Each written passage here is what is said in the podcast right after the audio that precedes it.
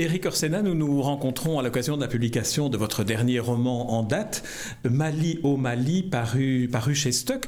Alors c'est un roman, la dernière fois que nous étions rencontrés, c'était à propos d'un livre qui était écrit sous la forme d'un récit ou d'un essai. Vous écrivez aussi des contes. À quel moment est-ce que vous vous dites, tiens, pour ce sujet-là, c'est le roman qui est l'instrument le mieux approprié?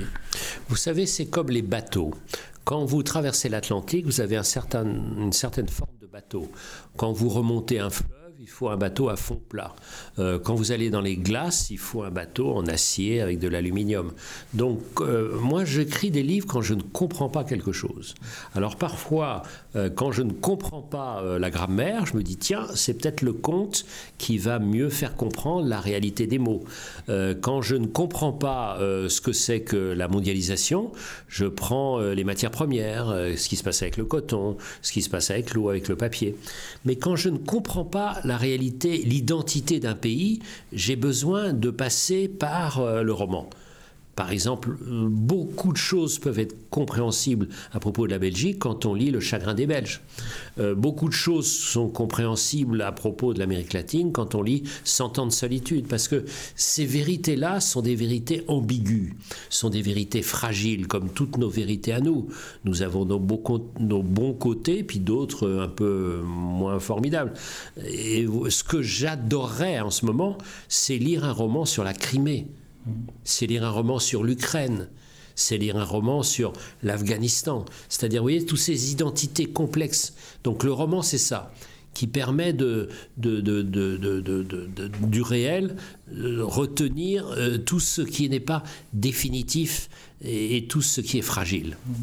Ici, dans, Mali au Mali, le titre est explicite, c'est l'Afrique que vous abordez, et dans l'Afrique, ce pays qui est le Mali, ce pays qui est le Mali aujourd'hui. Alors, à travers la forme romanesque, vous avez surtout inventé un personnage que l'on retrouve ici, qui est Madame Ba, et aussi un personnage de griot. Alors, vous êtes qui, euh, Orsena? Vous êtes Madame Ba ou vous êtes le griot? Alors, je suis le griot, c'est-à-dire que j'ai eu la chance immense d'avoir deux parents qui me racontaient des histoires. Ma mère me racontait plutôt des histoires de France, et mon père me racontait des histoires de mer, MER, c'est-à-dire les bateaux, les sous-marins, les remorqueurs, etc. Et j'ai tellement aimé ces histoires euh, qui m'ont tellement appris sur le monde que je me suis dit à mon tour, je raconterai les histoires. Donc j'adore entendre des histoires et j'adore en raconter. Euh, donc euh, je, voulais comprendre ce qui se passait au Mali. Parce que suite à l'intervention occidentale en Libye, toute cette région du monde a été euh, déstabilisée. Et comme en plus il y avait d'autres tendances à la déstabilisation à travers le Sahara, euh, j'avais envie de comprendre. Il faut bien voir que le Sahara ressemble à Internet qui ressemble à la mer. Ce sont trois espaces considéré comme dit fluide par tous les spécialistes de géopolitique, où vous avez euh, des vitesses très vite de déplacement, euh, vous avez aucune frontière et vous avez énormément d'argent qui circule. Parce qu'on croit que le Sahara est vide, il y a des trafics de drogue, il y a des trafics de médicaments, il y a des trafics de migrants, il y a des trafics d'otages et énormément de trafic d'armes. Donc vous voyez, euh, j'avais envie de raconter un peu ça. Et pour ça, il fallait un personnage. Et le personnage, il était disponible parce que je l'avais créé. Et donc, c'est exactement comme le bateau, c'est-à-dire, j'avais ce bateau prêt à aller naviguer, je j'ai embarqué sur ce personnage de Madame Ba. Et c'est vrai que j'ai d'autres projets pour aller comprendre ce qui se passe dans une région du monde. Il y a une région du monde à l'extrême est euh, de, la République dite démocratique du Congo, euh, qui s'appelle le Kivu. Je connais le Kivu, j'y étais plusieurs fois, et je ne comprends pas, je vois un peu les raisons, mais au fond, je ne comprends pas pourquoi là-bas les gens sont aussi fous. Je sais qu'il y a des matières premières, mais quand on voit que si on, met de côté cette horreur qui est le génocide, il y a eu 3 millions de morts au Kivu et ça continue. Et donc, euh, Madame Bave, elle est là-bas. Aujourd'hui, euh, je fais une parenthèse que je voulais faire à, la fin de l'entretien. Aujourd'hui, on, commémore le 20e anniversaire du, génocide des Tutsis au Rwanda. Est-ce que euh, vous pensez dans cette époque de commémoration que un roman pourrait nous aider à, entrer dans, dans ce qui s'est passé là et à entrer dans une sorte d'empathie, de compréhension? Oui, parce que c'est exactement euh, ce que fait d'ailleurs un peu euh, Astfeld. C'est-à-dire, qu'est-ce que c'est qu'un génocidaire? La force qu'il a de cette, cette obsession qui est la sienne, de sans arrêt revenir. Vous savez, Hatzfeld, c'est un peu le landsman de la Shoah. C'est-à-dire, qu'est-ce qui prend les gens à devenir aussi fous? Et donc il revient sans arrêt. Et son dernier livre sur Engelbert des collines est, est formidable dans ce domaine-là. Vous voyez, les, les, les, romanciers ou, ou, les gens qui sont comme ça des, des, des explorateurs d'un moment de, la, de, de l'humanité sont, sont fascinés par ces extrémités. Qu'est-ce qui fait qu'on devient collectivement aussi fou qu'on peut prendre une machette pour tuer son voisin ou qu'on peut aller choisir aussi son voisin, un enfant, et de l'envoyer dans les chambres à gaz. Il y a quand même un mystère là incroyable et qui appelle, euh, vous voyez, le, genre de réflexion. Et vraiment, s'il y a une utilité quelconque au métier de journaliste, de reporter ou de romancier, c'est ça. C'est-à-dire euh, voir, voir euh, le, le, le réel là. Comment pour euh, plus que des questions de matières premières, euh, on, peut, tuer 3 millions de personnes et faire ce qu'on fait subir aux femmes dans ce qui vous. Donc, euh, donc mon, ma, ma, mission, si j'en ai une sur cette terre provisoire, c'est vraiment de raconter ce genre de choses. Alors revenons au Mali, si vous voulez bien, avec, avec Madame Ba. Madame Ba a, cette, a une série de caractéristiques en tant que romancier. Lorsqu'on invente un personnage, j'imagine qu'on lui, on lui invente toute une sorte de, Bible ou de, vie antérieure. Et vous avez choisi qu'elle soit institutrice euh, à la retraite. Elle revient de France au début du roman. Elle est appelée en quelque sorte à revenir. Et elle investigue euh, ce qu'il est advenu du Mali avec un double regard, celui d'une émigrée en France et celui d'une originaire du Mali. Qu'apporte ce, double regard chez Madame Ba? Vous savez, c'est la réalité des choses avec euh, l'immigration. C'est qu'à Bruxelles, vous avez beaucoup d'immigrés africains et notamment, euh, notamment du Congo. Et donc, euh, une partie de l'économie du Congo est liée à la partie de, la diaspora, c'est-à-dire les gens du Congo qui sont là. C'est beaucoup plus vrai au Mali, où le Mali est un pays très pauvre à la différence du Congo. Et donc, toute la partie, je dirais, nord-ouest du Mali est financée par les Soninké, qui sont un peuple qui était du nord-ouest du Mali et qui ont euh, émigré vers euh, la France. Et donc, on voit ces gens qui gagnent très peu donner le tiers, voire la moitié de leur salaire aux familles qui sont restées là-bas. Ce qui me fait dire que le vrai nord du Mali, euh, c'est pas Tombouctou, c'est la France. Et donc ils ont une part essentielle dans, dans, cette question. Donc il y a un lien très très très étroit. Et s'il n'y avait pas cette diaspora et tous ces flux d'argent qui descendent, euh, les familles seraient dans des situations beaucoup plus beaucoup plus dramatiques. Donc vous voyez, c'est ce genre de vérité euh, qui, qui, me frappe, c'est-à-dire que elle est où la frontière du Mali? Est-ce que la frontière du Mali c'est le nord de Paris?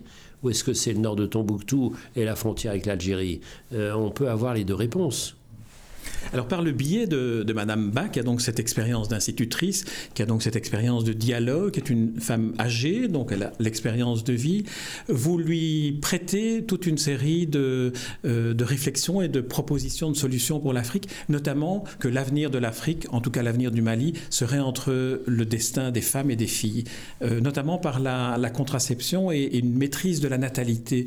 Là, on entre dans, dans ce qui est une, une vérité de démographe ou d'économiste, en même temps, c'est dit par une, vieille femme africaine. Et en même temps, c'est un tabou. Parce que quand j'ai commencé à travailler sur les questions de développement, tout le monde parlait de la démographie, parce qu'on se rendait bien compte que s'il y avait une croissance de 3% et une croissance de la démographie de 5-6, eh bien on allait reculer de, de 3% par an. Donc euh, imaginez que j'ai connu la ville de Bamako avec euh, un million d'habitants mais il n'y a pas si longtemps, il y a une quinzaine d'années. Maintenant, il y a 2 millions et demi. Dans une dizaine d'années, il y aura 6 millions d'habitants. Imaginez que la ville de Bamako, la moitié de la population a moins de 15 ans. Qu'est-ce qu'on offre comme perspective à ces jeunes? Nous connaissons ce drame terrible du chômage de la jeunesse en, Europe. Et on voit à quel point c'est terrible pour ces jeunes qui ne savent pas quoi faire. Et d'ailleurs, on voit qu'un certain nombre de jeunes qui n'ont pas d'autres perspectives, ils s'embauchent dans le djihad et ils vont en Syrie, ce qui est quand même complètement fou. Ils, ils sont perdus, on leur offre une cause, ils y vont. Alors au Mali, c'est ça, puissance 10. D'autant plus le système éducatif a été détruit, puisque l'État n'existe plus, ne remplit pas ses fonctions essentielles dans l'éducation. Donc, que font les jeunes? Ils ont euh, des possibilités, soit d'aller chez nous, au prix de risques invraisemblables, en trouvant des situations souvent misérables, soit d'aller dans le trafic, euh, de faux médicaments, d'armes, de drogue et tout ça, soit d'être embauché par ACMI, euh, euh, Al-Qaïda au Maghreb islamique, et donc ce qui est aussi une partie de gangsters. Donc il faut comprendre ça. Si vous ne donnez pas de perspective, eh bien vous organisez le désespoir. Avec cette forme très pernicieuse de certains extrémistes religieux en disant, écoutez, la solution n'est pas sur Terre vous vous faites exploser euh, avec euh, des, bâtons de dynamique, et à ce moment-là, vous atteignez le paradis, et vous aurez 5000 vierges à votre disposition. Donc on est dans la folie totale. Et donc c'est ça que Madame Ba est là. Et, en plus, alors il y a une autre dimension, c'est que elle est institutrice comme moi j'ai été professeur, parce que je crois au savoir, et que plus vous donnez la possibilité aux femmes euh, de s'instruire, pour vous donner une maîtrise de leur vie et elles sont plus sujettes à, ces épouvantables traditions, euh, notamment de l'excision. Vous voyez, donc elles, sont en, maîtrise d'elles-mêmes, maîtrise de leur vie, et donc euh, si vous donnez le choix à une femme, elle ne fait pas 13 ou 14 enfants, elle en fait 3-4. Et la moyenne, la moyenne, la moyenne des enfants euh, par femme au Mali et au Niger, c'est 6,7. Donc c'est quasiment 7 en moyenne. Imaginez donc. Donc, voyez, c'est des questions. Moi, j'aime bien aborder les vraies questions. Si vous voulez, j'ai été nourri de Tintin, qui explorait le monde, et après, plus grand, nourri des romanciers qui racontaient le monde d'aujourd'hui, pour comprendre la réalité de la guerre froide. Et c'était euh, c'était le carré. Mmh. Et le carré, c'est. Alors. John Le Carré. John Le Carré. Et, John Le Carré, qui a fait L'espion qui venait du froid, La taupe, enfin. Et donc. Et, lui, c'est un romancier. Mon exemple absolu, c'est le romancier qui, qui est là avec son carnet et qui, qui explore d'abord. Il était à la fois euh, dans les services secrets, euh, à la fois reporter et à la fois romancier. Et pour ce livre-là, j'ai noué des contacts avec, euh, avec les services secrets, avec Interpol, avec la police, avec, euh, avec bon, tous ces gens qui savent des choses. Et alors, ils me regardent parce que, évidemment, je suis plus insolent qu'eux. Alors il y en a qui sont moyennement contents, et puis d'autres qui me disent écoute, tu tu dis tout haut ce que nous n'osons pas dire tout bas. Et c'est vrai que euh, avoir créé Madame Bach est aussi un personnage impertinent, particulièrement qui n'a, comme si elle n'avait plus rien à perdre, et en plus elle entend des voix, et en plus elle se sent être investie d'une mission comme Jeanne d'Arc. Mais vous savez, oui, mais vous savez, euh, tous les hommes politiques que vous avez rencontrés entendent des voix. Si vous n'entendez pas des voix, euh, vous ne pensez pas que vous allez être utile pour sauver votre ville ou sauver votre pays. Donc ils sont tous Jeanne d'Arc. Alors ils ne finiront pas tous brûlés, mais en fait, ils sont tous Jeanne d'Arc. Donc, je, serais ravi d'être, un chirurgien des oreilles pour voir si les hommes et femmes politiques n'ont pas des tympans particuliers parce qu'ils entendent des voix, ils vibrent à l'appel du sauvetage de leur pays. Si vous êtes quelqu'un de normal, vous ne pensez pas que en étant président du Conseil, vous allez sauver la Belgique. J'entends un grand silence. Oui, c'est vrai. c'est vrai. Mais revenons. Revenons. topic. Voilà. Comme vous dites. Revenons. En français classique. voilà, voilà. Revenons, revenons au, Mali avec Madame Ba.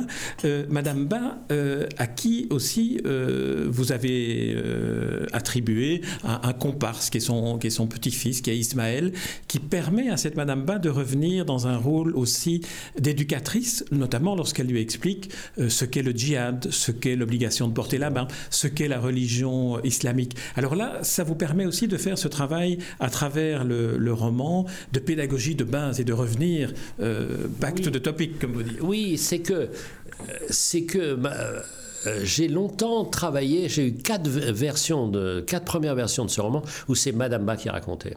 Et ça marchait pas parce qu'il fallait que quelqu'un la regarde agir et en même temps il fallait qu'elle transmette à quelqu'un et elle ne peut pas dire à une sorte de lecteur anonyme. Donc, euh, et j'aime bien les couples comme ça, entre le maître et l'esclave entre le maître et le valet, entre Don Quichotte et Sancho Panza, entre Don Juan et les Porello. Parce qu'il y en a toujours un qui admire énormément le maître et qui le trouve insupportable. Donc il y a cette vibration là comme ça, et c'était bon pour euh, à la fois la dynamique du roman et en même temps pour la pédagogie. Parce que si vous prenez l'exemple de la charia, euh, tout le monde en a entendu parler, personne ne sait ce que c'est. Donc je voulais expliquer un peu ce que ça veut dire. Et qu'il y a eu dans d'autres temps, notamment dans la religion chrétienne, des sortes de charia, où on a coupé les mains des gens impurs, où on a, etc. Sauf que, à un moment donné, on a arrêté. Et ce qui me fait dire, ou ce qui fait dire à Madame Bach, que la charia, au fond, c'est une maladie du contexte temporel. C'est-à-dire, on s'est arrêté au 7e siècle. Et donc, a priori, on a pu quand même avancer. Et puis aussi, comme euh, c'est une personne euh, qui, comme moi, est passionnée par le savoir, elle, s'affronte à cette caricature immonde de l'islam qui est euh, tous ces gens qui détestent le savoir. Mais vous savez que euh, c'est pas le monopole de l'islam, c'est qu'il y a toute une dimension chrétienne qui s'appelle, euh, qui a été sur la ligne de la sainte ignorance. C'est-à-dire que trop de savoir éloigne de Dieu. Et quand vous voyez que la secte nigériane, donc du Nigeria, euh, Boko Haram, le nom même veut dire la haine du savoir, la haine de l'école, vous frissonnez. Ce que j'ai appris de l'islam, moi, c'est par des grands érudits. Et comme, par euh, étrange euh, hasard, ces grands érudits étaient aussi des grands tolérants. Et Tombouctou, c'était euh, la ville du savoir. C'est pour ça que euh, l'ACMI déteste tant Tombouctou. Parce que Tombouctou, il y a eu jusqu'à euh, plusieurs dizaines de milliers d'érudits qui travaillaient sur les textes, donc qui remettaient en cause. Et un des grands problèmes de l'islam d'aujourd'hui, c'est l'immense difficulté de la remise en cause. Et quand vous voyez des tas de gens qui, comme Malek Chebel, comme d'autres, qui réfléchissent à l'islam, c'est ça quand aura lieu la giornimento de, de, l'islam. Donc vous voyez, mine de rien, en se promenant entre une grand-mère et son petit-fils, on peut faire mm, parler des tas de choses. Et moi, ce qui me touche beaucoup, c'est le courrier que je reçois des Africains en disant c'est incroyable ce que vous nous avez appris sur le Mali. Donc je suis prof, moi, vous savez, c'est cette manière, prof et en même temps euh, romancier, c'est-à-dire le Il était une fois, c'est-à-dire c'est pas un essai, c'est euh, j'aime ça, ça m'arrive assez souvent. Ça m'arrive assez souvent euh, de, de, faire des soirées où on me dit bah, raconte-nous des histoires. Vous voyez, on m'a donné une carte blanche, par exemple, à minuit. au, à, l'Opéra de Lyon, et puis on me demande ça de deux ans, et voilà, tu as deux heures, tu nous racontes des histoires. Et, et, et j'emporte les gens comme si je les emportais en bateau. Et il était une fois, je raconte des histoires de l'empereur Qian Long au XVIIIe siècle en Chine, qui construit un jardin à nul autre pareil euh, grâce à, des, à, deux jésuites, etc. Et les gens, ils. Oh. Mmh. Et moi, ce, je reprends ce que faisaient mes deux parents avec moi. Mmh. C'est aussi une formidable manière de faire passer certaines informations, de faire passer un mode éducatif à travers l'histoire qui, hypnotise. Quand on vous écoute, on est effectivement un peu comme, comme hypnotisé lorsque vous racontez une histoire, mais en même temps, ça imprime, notamment dans, dans l'esprit de Ismaël, le, petit-fils, toute une série d'informations qui lui font découvrir avec d'autres yeux le Mali. Il représente les, la jeunesse malienne, une certaine jeunesse malienne. Une certaine jeunesse malienne, euh, et, je, je, je, je dis et redit sans arrêt euh, l'importance de la musique. Parce que euh, ce que j'aime tant au Mali, comme dans des tas d'autres pays, c'est l'incroyable diversité. Nous avons des diversités, nous. Mais là, je parle de, des diversités à l'intérieur du Mali. Il n'y a pas tant que ça de diversité chez nous entre les gens du Nord en France euh, et, les gens du Sud.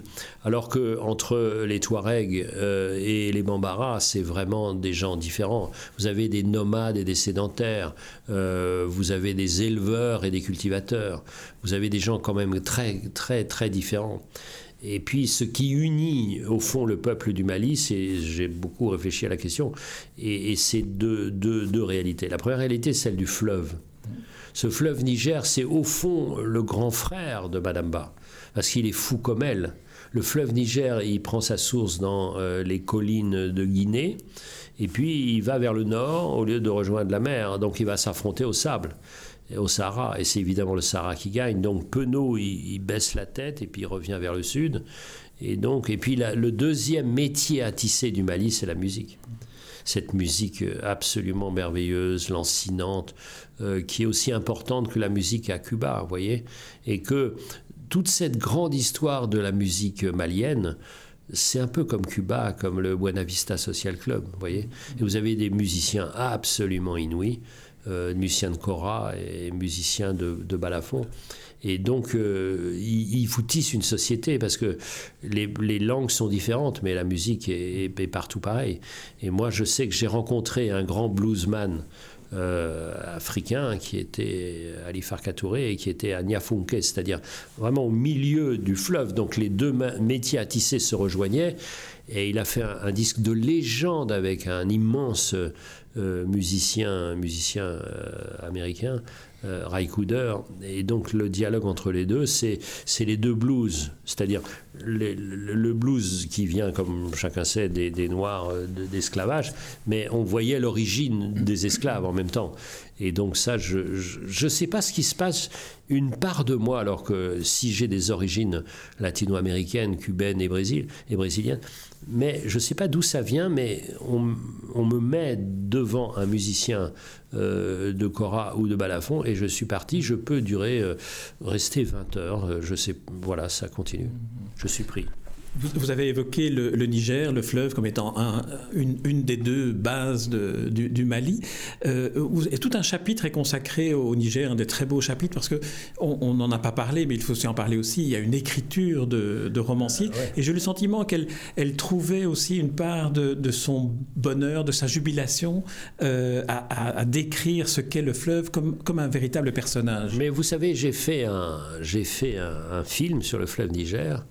Et, plus ça va, et les petits livres que je fais sur la mondialisation m'ont encore renforcé dans cette tendance, euh, je suis géographe, vraiment, de fait. Ma formation, c'est l'économie, mais au fond, je suis géographe. Et vous savez, il y a des faux hasards dans la vie. J'ai choisi mon pseudonyme euh, dans un roman de Julien Gracq, lequel Julien Gracq était géographe. Et j'ai pas osé le déranger. Et professeur de géographie. Professeur de géographie. Professeur de géographie. Et j'ai pas osé le déranger, mais les, les, dix dernières années de sa vie, je l'ai beaucoup vu et on parlait énormément de géographie. Et, j'ai eu vraiment une fierté immense pour le livre que j'ai fait sur euh, le coton, pour essayer d'expliquer par le coton euh, la mondialisation d'aujourd'hui. J'ai eu en même temps euh, le prix du meilleur livre d'économie et le prix de la Société de géographie. Et donc les deux en même temps, j'étais fou. Et comme par ailleurs je m'intéresse beaucoup au vin, je suis euh, membre de la société de, voilà de l'Académie du vin de France et, je me promène un peu partout sur ces questions-là. Et donc j'ai eu un, viticulteur euh, australien euh, qui avait fait énormément de stages en France et, et, puis en Moselle, un peu partout, et qui m'avait dit cette phrase formidable, le vin, c'est de la géographie liquide. Ah c'est très, très beau. Que, que, disait dans le fond Julien Gracq quand vous le rencontriez d'avoir, d'avoir choisi dans le rivage des Sirtes votre, votre pseudonyme? Bah, Il était étonné parce que j'avais demandé la permission. Il m'avait dit oui, on va voir ce que va devenir ma vieille ville, puisque c'est une vieille ville, genre Ragus, Dubrovnik, euh, comme ça, La Valette à Malte ou, euh, ou, Venise. Et puis il était, il était intéressé de voir que bah, voilà, j'avais fait ma, petite vie comme ça d'écrivain. Et donc on parlait beaucoup. Et, je me souviens, une de ces dernières euh, conversations, il me disait, il faut que vous vous rendiez compte que j'ai fait toutes mes études de géographie sur la notion d'un monde stable parce que euh, bon, euh, c'était des, changements à très très très long terme. Il y avait bien une théorie qui, voilà, commençait à se mettre en place, mais, elle n'était pas encore validée. Et puis, à peine ai-je fini euh, mes études que la notion de dérive des continents et de plaque tectonique a été validée. Et c'est-à-dire que tout ce que j'avais construit sur du solide, est devenu brutalement euh, remise en cause et tout est devenu en mouvant. Et donc on discutait sur ce genre de choses. Et alors ça l'intéressait parce que j'aime beaucoup le Japon. Et je lui rappelais euh, cette phrase au cœur de la conception de la vie japonaise, puisqu'ils sont, on l'a bien vu avec les drames, au cœur de, justement de, la dérive des continents et des, tremblements de terre dans, dans, tous les sens. Il y a cette phrase japonaise qui terrifie les Français et qui, moi, me ravit, c'est tout ce qui a une forme est appelé à disparaître. Nous, nous d'abord. C'est-à-dire qu'il y a une sorte de mouvement ça ne veut pas dire que ça s'arrête, mais on prend des formes différentes. Et cette phrase-là est à l'inverse de l'état d'esprit français, qui est de penser dur comme fer que tout ce qui a été va durer.